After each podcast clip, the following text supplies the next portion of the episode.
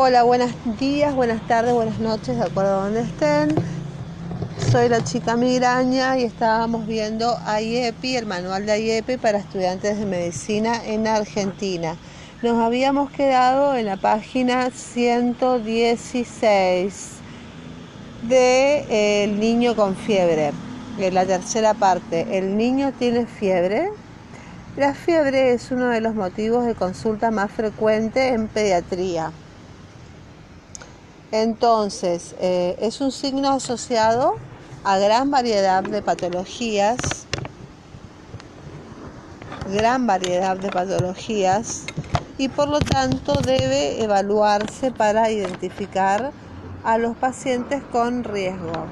Cuando un niño tiene fiebre, usted deberá formular las preguntas detalladas en pregunte y evaluar y observar y explorar.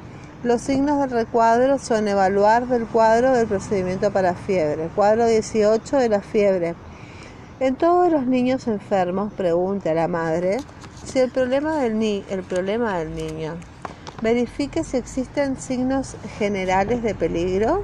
Pregunte por tos o dificultad para respirar, diarrea y luego pregunte si el niño tiene fiebre. Si nos dice que sí, el niño tiene fiebre y está, tiene, está caliente el tacto o tiene temperatura axilar de 37,5 grados o más. Preguntar, ¿hace cuánto hace que tiene fiebre, que está así? Y otra pregunta es, ¿ha tenido fiebre por más de 7 días o menos de 7 días? Y aquí viene la segunda parte que es evaluar, observar y explorar. El estado general del niño, la fijación de la mirada, el quejido, si hay petequias en la piel, si hay abombamiento de fontanela en menores de un año o, y si hay rigidez de nuca. Y clasificar la enfermedad del niño usando el cuadro tricolor ABC de la clasificación para fiebre. Luego pregunte por los síntomas principales que son problemas de oído y de garganta, verifique si tiene desnutrición y anemia, y el esquema de inmunización evalúe la alimentación y la existencia de otros problemas. Si el niño viene en la consulta y preguntamos si tiene fiebre y nos responden que no, igual preguntar por síntomas principales que son siempre que preguntar si tiene problemas de oído, si tiene problemas de garganta y verificar si tiene desnutrición y anemia el esquema de inmunización tenemos que pedir siempre el carnet, si tenga fiebre, tenga diarrea, tenga lo que tenga. Y hay que evaluar la alimentación y la existencia de otros problemas. Un niño con fiebre puede tener una enfermedad grave o resfrío o enfermedades virales simples. ¿Cómo evaluar a un niño con fiebre? En todos los niños enfermos pregunte, ¿el niño tiene fiebre? Verifique si el niño tiene antecedentes de fiebre, si el cuerpo está caliente al tacto o si presenta temperatura axilar de 37,5 grados o más. Si el niño tiene antecedentes de fiebre, verifique si la ha tenido con esta enfermedad. Para referirse a la fiebre, utilice palabras eh, que la madre comprenda. Cerciórese de que la madre entiende qué es fiebre. Pregúntele si el cuerpo del niño estaba caliente al tocarlo. Verifique si se le tomó la temperatura durante la consulta o si se registraron esos datos en la ficha clínica. Si la temperatura es de 37,5 o más, el niño tiene fiebre. Si no se registró la temperatura corporal, tómesela ahora. Si el niño no tiene fiebre, ya sea por los antecedentes, por no tener el cuerpo caliente al tacto ni temperatura de 37,5 o más, marque una, una marquita, una tilde al lado de la palabra no del signo fiebre del formulario del registro y luego continúe evaluando al niño para problemas de oído. Recuerde que no debe evaluar el niño eh, los, los signos relacionados con fiebre cuando no presente la misma. Si el niño tiene fiebre, anote con una tilde al lado de la palabra sí del signo fiebre del formulario de registro de atención y evalúe después los otros signos relacionados con la fiebre.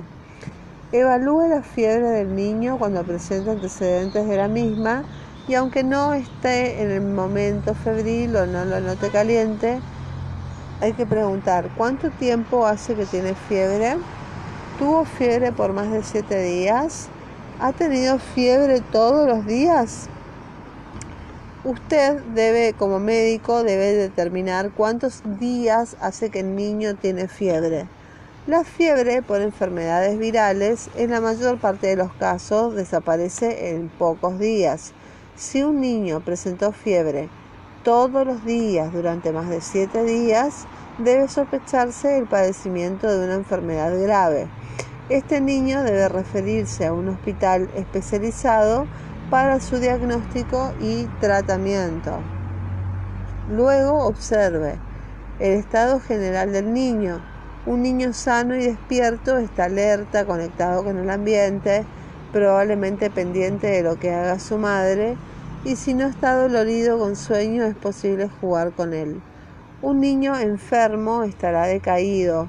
Si el niño no tiene fiebre muy alta puede estar conectado con el entorno que lo rodea. Cuando un niño impresiona que no está bien y usted le pregunta a la madre cómo lo ve, probablemente ella le conteste no lo veo bien. Si hay fijación en la mirada, hay que observar y explorar si hay fijación en la mirada, el niño presenta este signo cuando tiene la mirada fija y es imposible lograr que mire a su interlocutor al hablarle o al jugarle o a su madre. Es un signo de desconexión y de una enfermedad febril muy grave.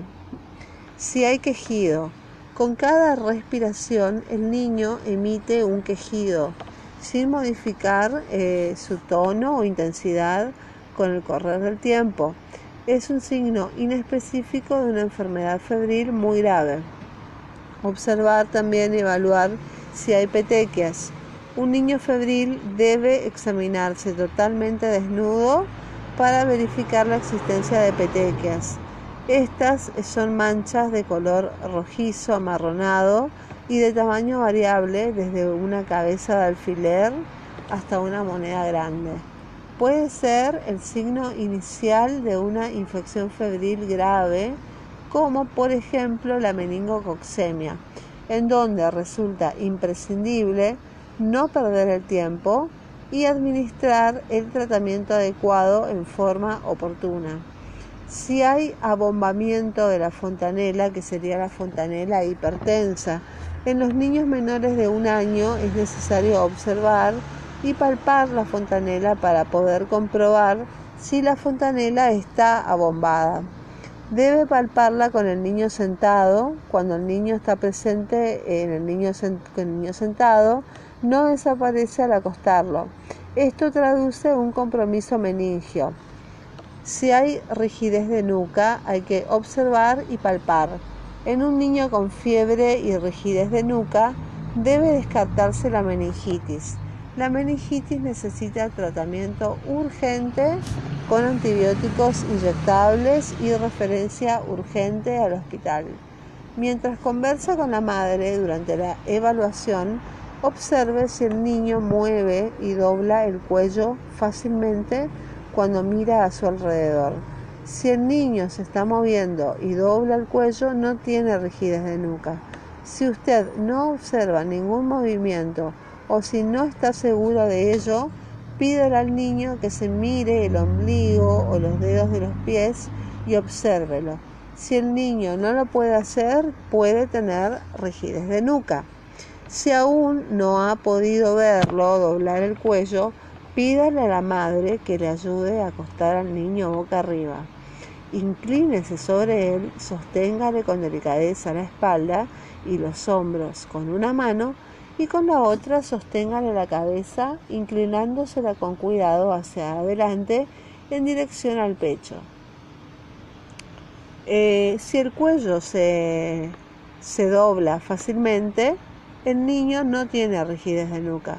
Si el cuello se siente rígido y se resiste a arquearse, el niño tiene rigidez de nuca.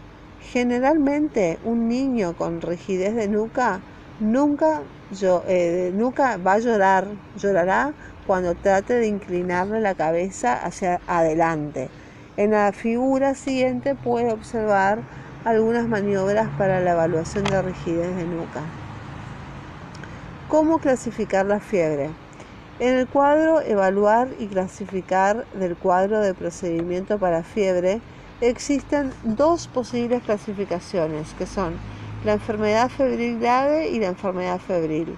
En el cuadro siguiente puede observar las diferencias entre ambas. El cuadro 19 es un cuadro de clasificación para fiebre del cuadro de procedimientos. Hay que evaluar. En este cuadro se, se divide en tres columnas que la primera es evaluar signos, la segunda es la clasificación y la tercera es el tratamiento.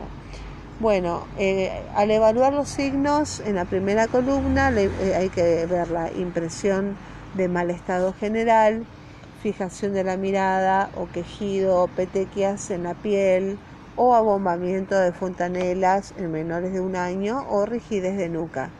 Y se clasifica como enfermedad febril muy grave y, determinar el tratamiento hay que referir urgentemente al hospital, tratar la fiebre de 38 grados centígrados o más en el servicio de salud, dar la primera dosis de paracetamol o ibuprofeno y dar la primera dosis de un antibiótico apropiado si el centro de referencia está a más de 5 horas. Muy bien, esto es lo primero. Pasamos a la segunda, la segunda evaluación.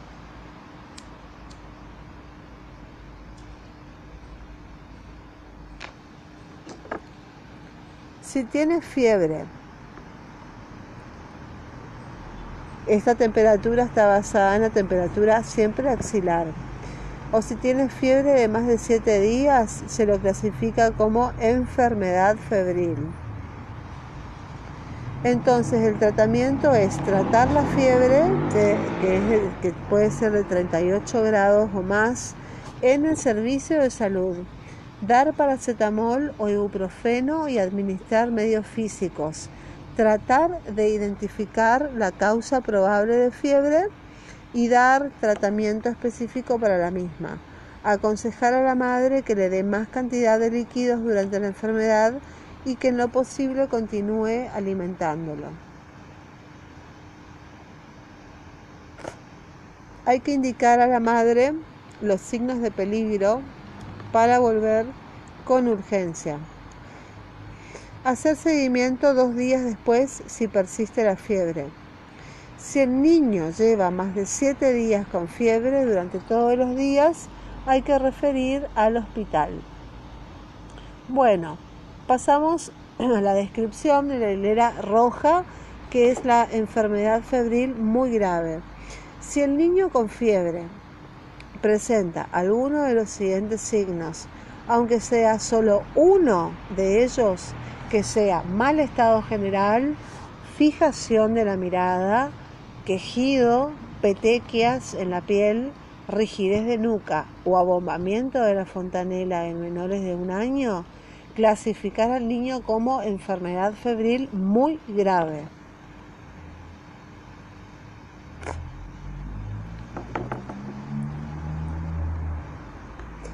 Un niño con fiebre o con algún signo de los mencionados anteriormente puede tener meningitis o septicemia y es difícil distinguir entre estas enfermedades sin utilizar las pruebas adecuadas de laboratorio.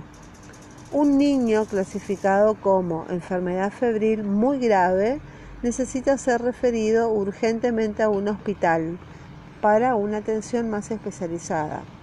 Usted deberá administrarle la primera dosis de antibiótico apropiado en la salita para meningitis o infección bacteriana grave cuando el lugar de referencia esté alejado y el paciente vaya a tardar más de 5 horas en llegar al hospital. También deberá darle paracetamol o, ibuprofeno para bajarle la fiebre. Ahora pasamos a la hilera amarilla, que es enfermedad febril. Si el niño tiene fiebre, pero no presenta ningún signo de la hilera roja, clasifíquelo como enfermedad febril. Cuando estos niños tienen 38 grados centígrados o más de temperatura corporal, es necesario darles la primera dosis de paracetamol o ibuprofeno e indicar medios físicos. Debe intentarse identificar la causa probable de la fiebre y administrarle el tratamiento correspondiente, aconsejándole a la madre que le administre más líquidos durante la enfermedad y enseñándole a reconocer los signos de peligro que la harán volver con urgencia al centro de salud. Cítela a una visita de seguimiento en dos días.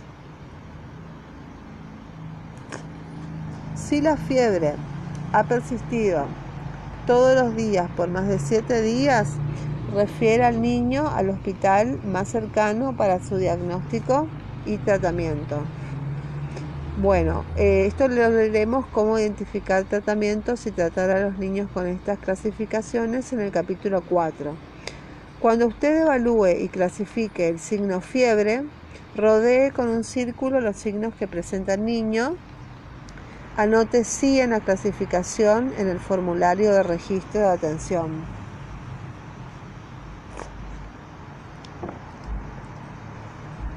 Continuemos ahora con el caso Fátima. En el ejemplo 10 se incorpora la evaluación en la fiebre de Fátima.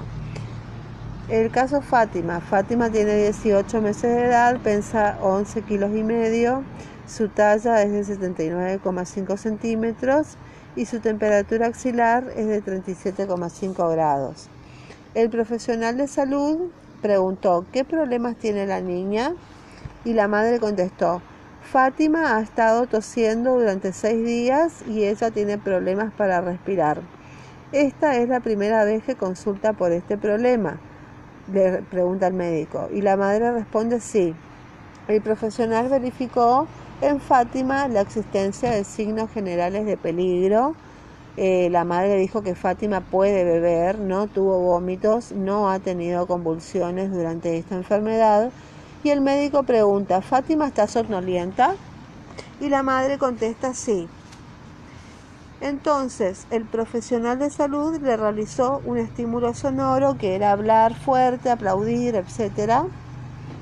Y le pidió a la madre que moviera a la niña. La niña abrió los ojos, pero no miró a su alrededor.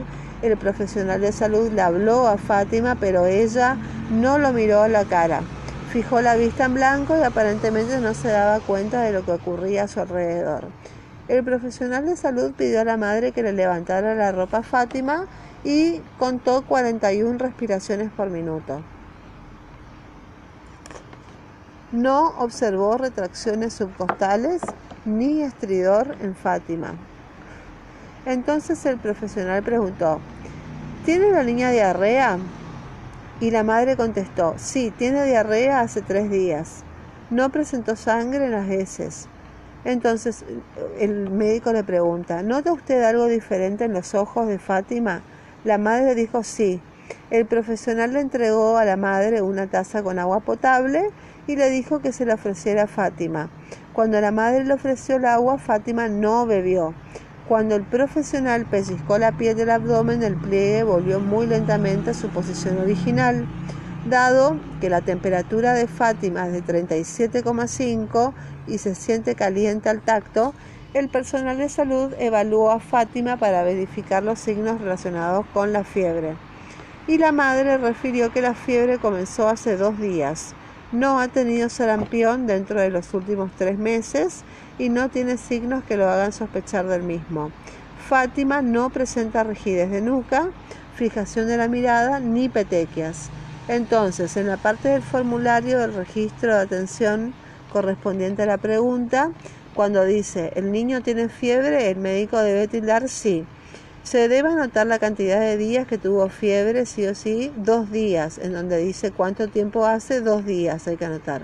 Después, luego se debe circular el signo general del peligro, pues eh, Fátima está letárgica.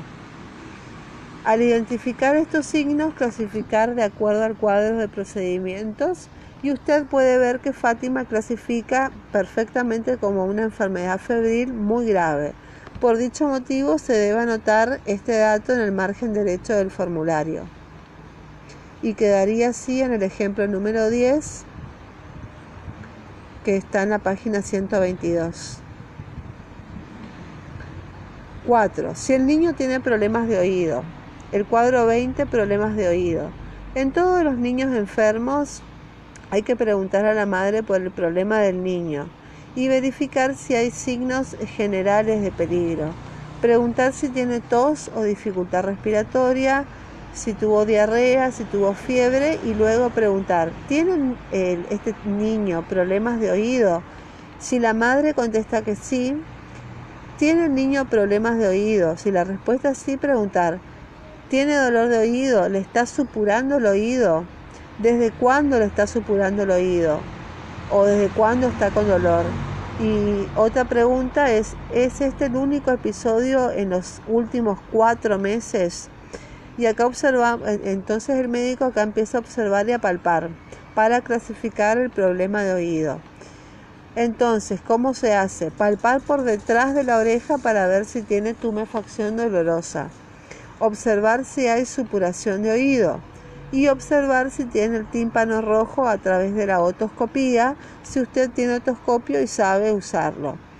Entonces hay que clasificar la enfermedad del niño usando el cuadro de clasificación codificado para problemas de oído. Si la, eh, si la madre contesta en todos los niños enfermos, eh, hacemos las preguntas de rutina, que si tiene tos, dificultad respiratoria, diarrea, fiebre, y problemas de oído y dice que no tiene problemas de oído y hay que verificar igual si tiene problemas de garganta, si tiene desnutrición y anemia.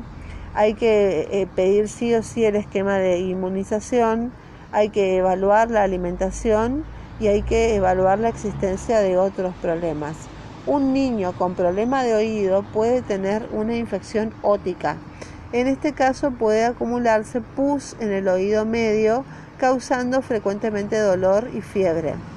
Si el niño no recibe tratamiento para la infección, el tímpano puede perforarse y dejar salir libremente la secreción purulenta. En este último caso, si sale la secreción, el dolor cede por disminución de la presión causada por la colección purulenta, baja la fiebre y desaparecen los otros síntomas acompañantes. El niño puede no escuchar bien cuando tiene el tímpano perforado.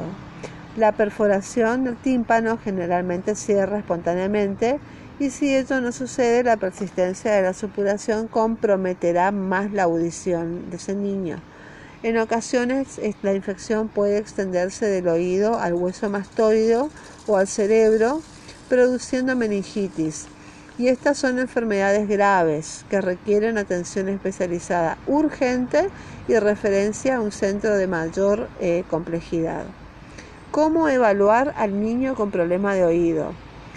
Pregunte, primero, el niño tiene problemas de oído y acá vemos unas figuras de cómo se ve el tímpano de una otitis. Si la madre del niño responde que no, que no tiene problemas de oído, anote la respuesta Luego formule la pregunta relacionada con el siguiente síntoma, verificar si hay desnutrición. Durante el examen físico que efectuará posteriormente, siempre examine los oídos. Si usted tiene otoscopio y sabe usarlo, verifique si el niño con fiebre presenta los siguientes signos, como abombamiento timpánico, supuración en el conducto auditivo, pérdida del triángulo luminoso, etc. Y en caso afirmativo, el niño presenta otitis.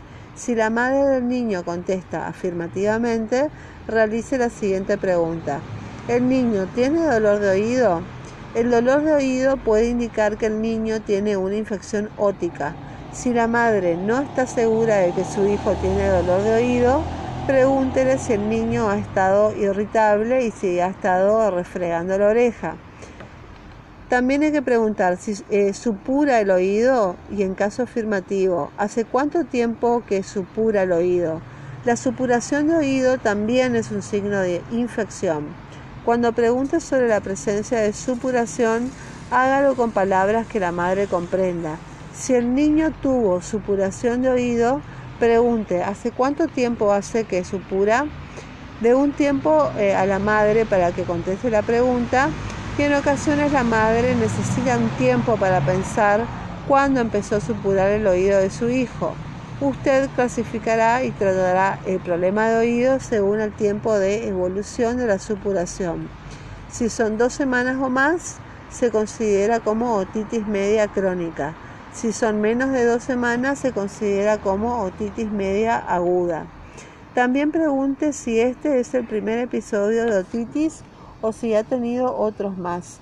Recuerde que un segundo episodio en menos de cuatro meses indicará que el niño debe ser evaluado por un especialista. Y luego observe si el oído supura. Observar la la supuración del oído es un signo de infección aun cuando el niño no, no sienta dolor. Si usted tiene otoscopio y sabe usarlo, limpie suavemente el conducto auditivo y observe el interior del mismo. Y finalmente palpe para determinar si hay tumefacción dolorosa detrás de la oreja. Palpe detrás de ambas orejas, compárelas y decida si existe tumefacción dolorosa del hueso mastoideo para que clasifique como mastoiditis es necesario que tenga tumefacción y dolor. La mastoiditis es una infección purulenta, es una infección eh, purulenta del hueso mastoideo. Debe tratar de no confundir la inflamación de los ganglios linfáticos con la mastoiditis. ¿Cómo clasificar el problema de oído? Hay cuatro posibles clasificaciones para el problema de oído. Tenemos la mastoiditis, la otitis media aguda, otitis media crónica o no tiene infección de oído. Y acá vamos al cuadro 21. Vamos a leer sobre cómo identificar el tratamiento y tratar a estos niños en los capítulos correspondientes. En el cuadro siguiente, que es el cuadro 20, eh, en el cuadro 21, eh, se pueden observar los, signos que deben, se deben verificar para cada clasificación y el tipo de tratamiento que le corresponde. Cuadro 21, que es el cuadro de clasificación para problemas de oído. Entonces, la primera columna es evaluar los signos, la segunda es clasificar y la tercera es el tratamiento. Primer eh, evaluación de signos. Tumefacción dolorosa. Evaluar la tumefacción dolorosa detrás de la oreja por tacto. Se clasifica como, si, si es positiva, es mastoiditis. El tratamiento es referir urgentemente al hospital, dar la primera dosis de un antibiótico intramuscular si el hospital está más de 5 horas de viaje y dar la primera dosis de paracetamol o ibuprofeno para el dolor o fiebre alta. La supuración visible del oído de menos de 14 días de evolución o dolor de oído ante la imposibilidad realizar otoscopía o tímpano rojo e inmóvil. Entonces se clasifica como otitis media aguda. El tratamiento es dar un antibiótico oral durante 10 días, dar paracetamol o ibuprofeno para el dolor o la fiebre, hacer un seguimiento 5 días después y si el segundo episodio en menos de 4 meses hay que referir sin urgencia al hospital. Otra, otra evaluación eh, sería una, eh, que vemos una superación visible del oído de 14 días o más de evolución. Entonces se lo clasifica como otitis crónica, porque tiene más de 14 días de evolución. el tratamiento es derivar a un centro de referencia y mantener limpio el oído externo.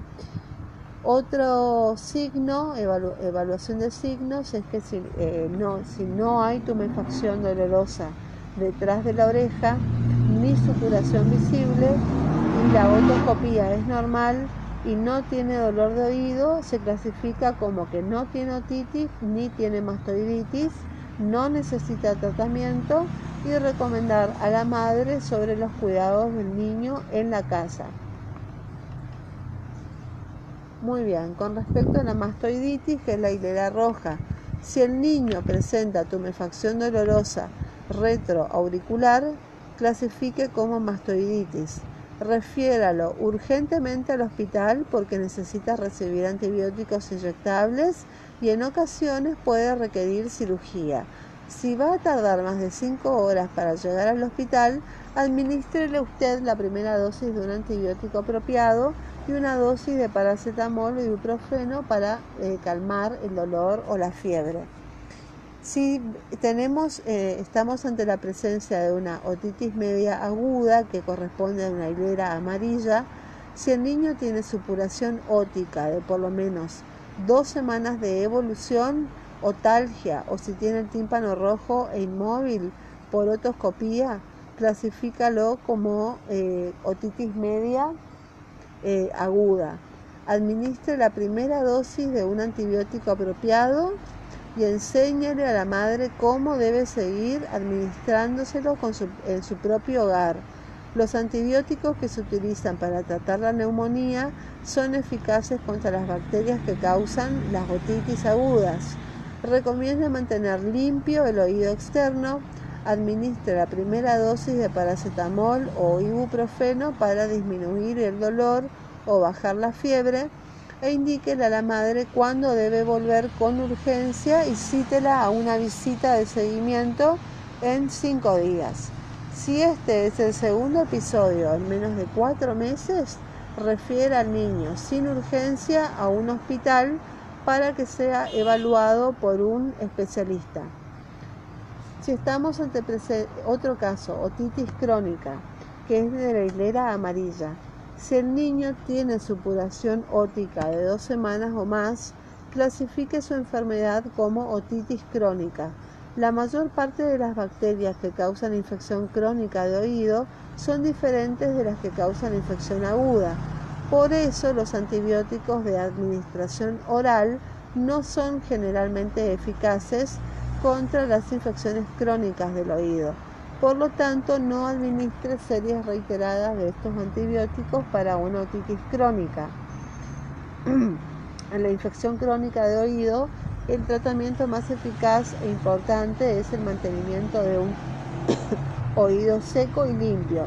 Enseña a la madre cómo mantener limpio y seco el oído externo y refiere al niño al especialista. Bueno, en la hilera verde tenemos el niño que no tiene otitis ni mastoiditis. Si el niño no clasifica en las hileras verde o amarilla, se clasifica como que no tiene otitis ni mastoiditis. El niño no necesita tratamiento adicional. Este diagnóstico se confirma cuando se puede efectuar una otoscopía y la misma es normal. Y a continuación desarrollaremos el caso Lorena para, para dejarla en paz a Fátima, pobre. Eh, vamos con el caso Lorena, para que usted observe cómo se anota, tilda y circula en el formulario de registro de atención los signos para clasificar problemas de oído. Ejemplo 11. Bueno, Lorena tiene 3 años, pesa 13 kilos, su talla es de 93 centímetros, la temperatura es de 37,5 grados. Su madre la trajo a la consulta porque sentía que Lorena durante los últimos dos días parecía eh, afiebrada. Anoche estuvo llorando y se quejó que le dolía el oído. El profesional de salud no observó signos generales de peligro. Lorena no tiene tos, ni dificultad respiratoria, ni diarrea. No tiene fijación de la mirada, quejido, petequias ni rigidez de nuca. Y a continuación el profesional pregunta, ¿tiene Lorena problemas de oído? La madre dijo estar segura de que Lorena tiene problemas de oído. No tuvo secreción óptica. Este es su primer episodio. El profesional no tiene un otoscopio a mano en su servicio para poder examinar los oídos de Lorena pero observó los oídos de Lorena, y vio que no supuraban. Palpó detrás de las orejas de la niña y no encontró tumefacción dolorosa mastoidea. El profesional anotó en el formulario de registro de atención los siguientes datos relacionados con problemas de oído. Primero tildó de sí. Eh, en la pregunta, ¿tiene el niño problemas de oído? Tildó sí. Luego circuló dos ítems, dolor de oído y primer episodio en los últimos cuatro meses. En segundo lugar, como Lorena no tiene signos generales de peligro ni otros síntomas relacionados con otitis, clasificó su enfermedad como otitis media aguda. Y acá vemos el ejemplo 12, que es cómo queda el formulario de registro para problemas de oído. Muy bien, nos quedamos en la página 127 eh, y en el próximo episodio vamos a ver eh, los niños, eh, evaluación y clasificación de los niños con problemas de garganta. Bueno, que tengan una excelente jornada, sean felices, cuídense y muchísimas gracias. Chau, chau.